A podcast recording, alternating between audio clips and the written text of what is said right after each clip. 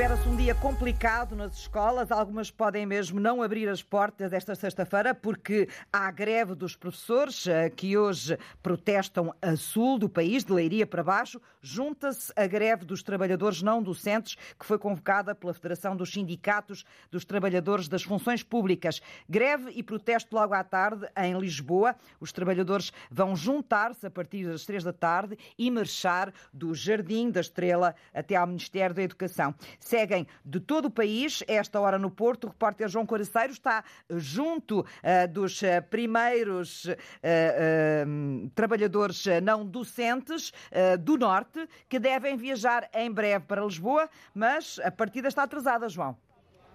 A partida está, por enquanto, atrasada. Estão aqui cerca de 20 trabalhadores não docentes à porta da Federação uh, dos, do Sindicato. Uh, comigo eu tenho o Orlando Ribeiro, dirigente sindical. Uh, quantos autocarros vão partir daqui? Daqui da, da porta do sindicato, dois autocarros. Do norte, um total de quatro autocarros com cerca de 200 trabalhadores.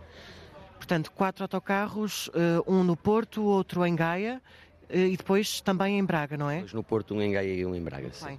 Um, a manifestação é às três da tarde, mas o pessoal não docente que segue nestes autocarros vai juntar-se a colegas de Lisboa antes da manifestação, logo à tarde? Sim, de Lisboa e de todo o país. Portanto, a Federação foi quem organizou este protesto e iremos nos concentrar todos em Lisboa, no Jardim da Estrela, para ir até ao Ministério e exigir respeito e dignidade, que é aquilo que estes trabalhadores precisam, para além de um salário digno e que lhes permita ter uma vida digna, precisam também de respeito, precisam ser parte das escola, coisa que não são neste momento, porque o sistema que está criado nas escolas faz com que o seu diretor tenha um poder absoluto e depois, se alguns usam bem desse poder, há outros que usam muito mal, e como se tem visto agora até com a questão dos serviços mínimos, que há diretores que, que, que designam todos os trabalhadores para cumprir serviços mínimos, o que isso é uma, uma, uma perfeita idiotice e, e, é de quem não quer uh, que os trabalhadores tenham um direito constitucional que está consagrado na Constituição, que é o direito à greve. Queixam-se que as reivindicações que fizeram já há bastante tempo ao Ministério da Educação não têm sido atendidas. Uh, em que é que vão insistir mais logo na, na, manifestação no Jardim da Estrela, em Lisboa?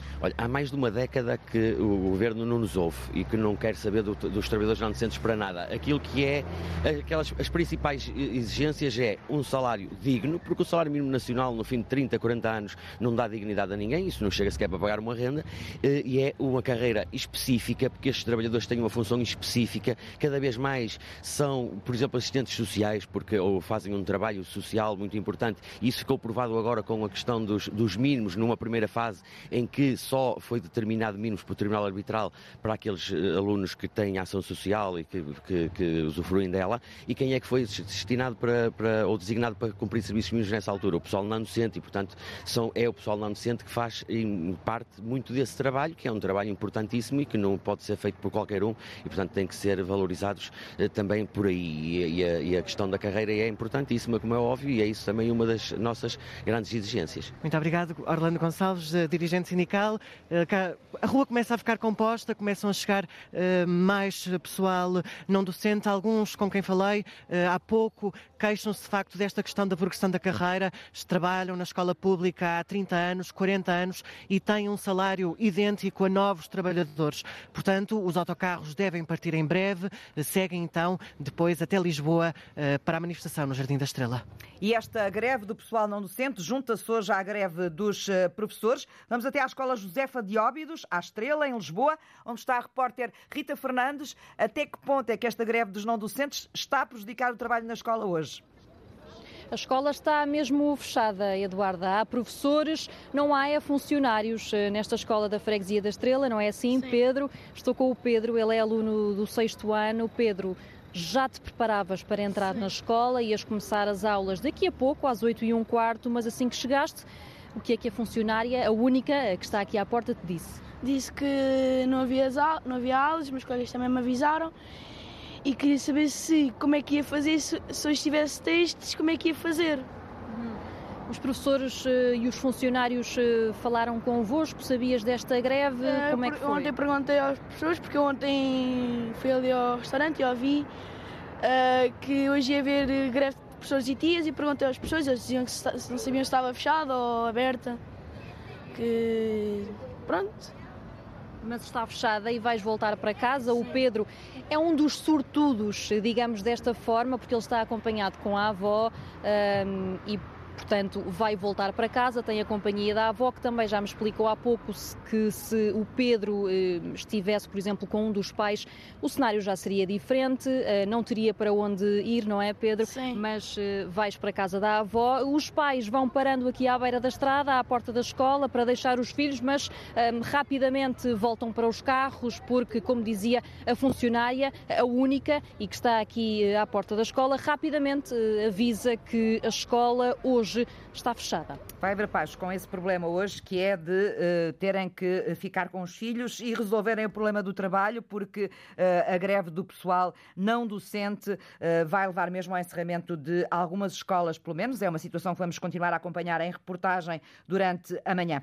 O relatório sobre os abusos sexuais na Igreja vai ser analisado hoje e debatido durante todo o dia pelos bispos portugueses na Assembleia Plenária da Conferência Episcopal Portuguesa que se reúne em Fátima. Ao fim do dia, espera-se que os bispos portugueses anunciem medidas, as mais imediatas, pelo menos, que a Igreja pretende tomar. A Comissão Independente, que recolheu os testemunhos das vítimas, vai encontrar-se ainda de manhã em Fátima com os bispos. A entrega à lista de padres que foram alvo de denúncia. O Bispo Auxiliar de Lisboa, Rosa Azevedo, já prometeu tolerância zero e total transparência da Igreja nesta matéria. O dia começa com os bispos e os elementos da Comissão Independente para o estudo dos abusos sexuais de crianças na Igreja sentados à mesma mesa. Neste encontro, cada bispo vai receber uma lista com os nomes dos padres da respectiva diocese referenciados nas denúncias. O bispo auxiliar de Lisboa, Américo Aguiar, diz à agência Lusa que este dia tem que ser um marco. Tem que ser particularmente histórica e importante para aquilo que significa a implementação da tolerância zero e da transparência transparência total. Os bispos anunciam hoje as medidas a adotar. A Comissão Independente sugere a criação de uma nova comissão para acompanhar estes casos e o dever moral de denúncia por parte da Igreja. O bispo auxiliar de Lisboa considera que a Conferência Episcopal está consciente da gravidade da situação. Tudo farão para corresponder às melhores práticas, aos melhores protocolos, às melhores metodologias. Américo Aguiar cita as mais recentes declarações do Papa Francisco. Não basta pedir pedir perdão, a dor não prescreve e, portanto, estes gritos que o Papa Francisco personifica eh, devem ser ouvidos e atendidos. Enquanto os bispos decidem a estratégia da Igreja para travar mais abusos, a Comissão Independente vai à Procuradoria-Geral da República, vai entregar uma lista dos acusados de abusos que ainda estão no ativo. As decisões da Igreja são conhecidas às seis da tarde. A Comissão Independente validou 512 testemunhos e eh, estima que tenham sido eh, perto de 5 mil as crianças e jovens abusados sexualmente na Igreja Católica. O Ministério Público está a investigar seis destes casos. José Manuel Pureza, antigo deputado do Bloco de Esquerda católico, é um dos 130 subscritores da carta que foi enviada ontem a José Ornelas, o bispo que presida a Conferência Episcopal Portuguesa. E em declarações, esta manhã à luz, José Manuel Pureza espera que a Igreja indemnize as vítimas é algo que a Igreja deve encarar. Sim, deve encarar. Quer dizer, não está, não está, não, não pode estar de maneira nenhuma excluída essa hipótese. E em outras situações idênticas àquelas que se viveram em Portugal, uh, outras igrejas uh, uh, adotaram essa, essa medida de reparação pecuniária às vítimas e às suas famílias. E, portanto, é de, digamos, de encarar com toda a determinação essa possibilidade porque é uma ferramenta que deve ser,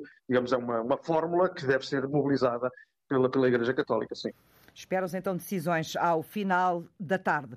O diretor executivo do Serviço Nacional de Saúde é esperado hoje de manhã no Hospital de Louros. Fernando Araújo reúne-se com a direção do hospital, com os médicos missionários, numa altura em que a urgência pediátrica do Beatriz Ângelo volta a mostrar fragilidades. Vai reabrir daqui a uma hora. Durante a noite não há urgência pediátrica em Louros. À porta do hospital, o frio não afastou os utentes uh, da revolta que se foi espalhando pela rua por causa das condições em que o hospital uh, trabalha. A população teme o pior, que é o encerramento definitivo destes serviços. E antes que seja tarde, Inês Martins protestou. Urgências no hospital!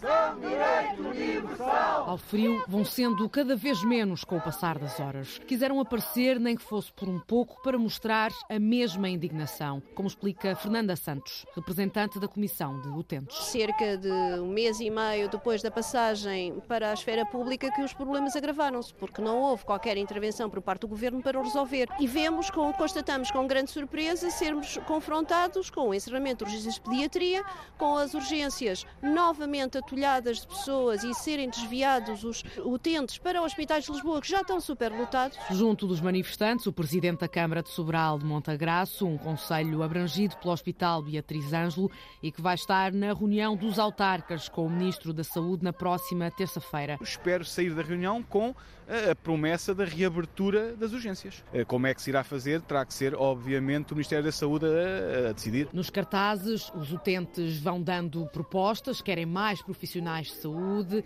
fora os privados, até existir entendimento, se acontecer, as crianças de Mafra, Louros, Odivelas e Sobral de Montagraço ficam sem urgências à noite e aos fins de semana. Foi o Ministro da Saúde que anunciou ontem ao fim do dia a ida do Diretor Executivo do Serviço Nacional de Saúde a Lourdes e repetiu promessas. Nós estamos naturalmente a acompanhar com toda a atenção a situação no Hospital de Louros e devo dizer a esse respeito que amanhã mesmo o Sr. Diretor Executivo do SNS vai estar no Hospital de Louros a trabalhar e na próxima semana realizar-se-á a reunião com a, a, a RS da região de Lisboa e Val do Tejo e com todos os hospitais para tratar do modelo de atendimento nas urgências. É algo que estamos a acompanhar, tomaremos as medidas que forem necessárias. Uma reunião cujos resultados vamos eh, seguir também aqui na informação. E agora Istambul, o atletismo, ehm, no Campeonato Europeu de Pista Coberta. João Coelho apurou-se esta manhã para as semifinais dos 400 metros e conseguiu um novo recorde nacional, 46 segundos, 51 centésimos. Esta hora está a entrar em prova Patrícia Mamona, que começa a defender o título europeu dela no triplo salto em pista coberta. Mais logo, Pablo Pichardo no tipo salto e Oriol Dongmo no lançamento de peso. Vamos trazer aqui toda a informação nas próximas horas com o enviado especial da Antena 1, uh, uh, Istambul, Walter Madureira. E hoje é dia da greve climática mundial. Estudantes uh, em Portugal, em várias cidades, vão manifestar-se para lutar contra o aquecimento uh, global. Uh, são iniciativas que uh, fazem parte deste dia, que começou com o movimento Fridays for Future, iniciado por Greta Thunberg. O movimento Greve Climática Estudantil uh, movimenta hoje os protestos de jovens em vários pontos do país para exigir, por exemplo, o fim dos combustíveis fósseis até 2030 e energia 100% renovável, acessível a toda a gente até 2025. Daqui a pouco uh, vamos conversar com Francisco Ferreira, presidente da Associação Zero, perceber melhor o que é este dia da greve mundial climática, uh, qual é a gênese deste movimento, como é que ele evoluiu evoluiu e que impacto é que tem hoje?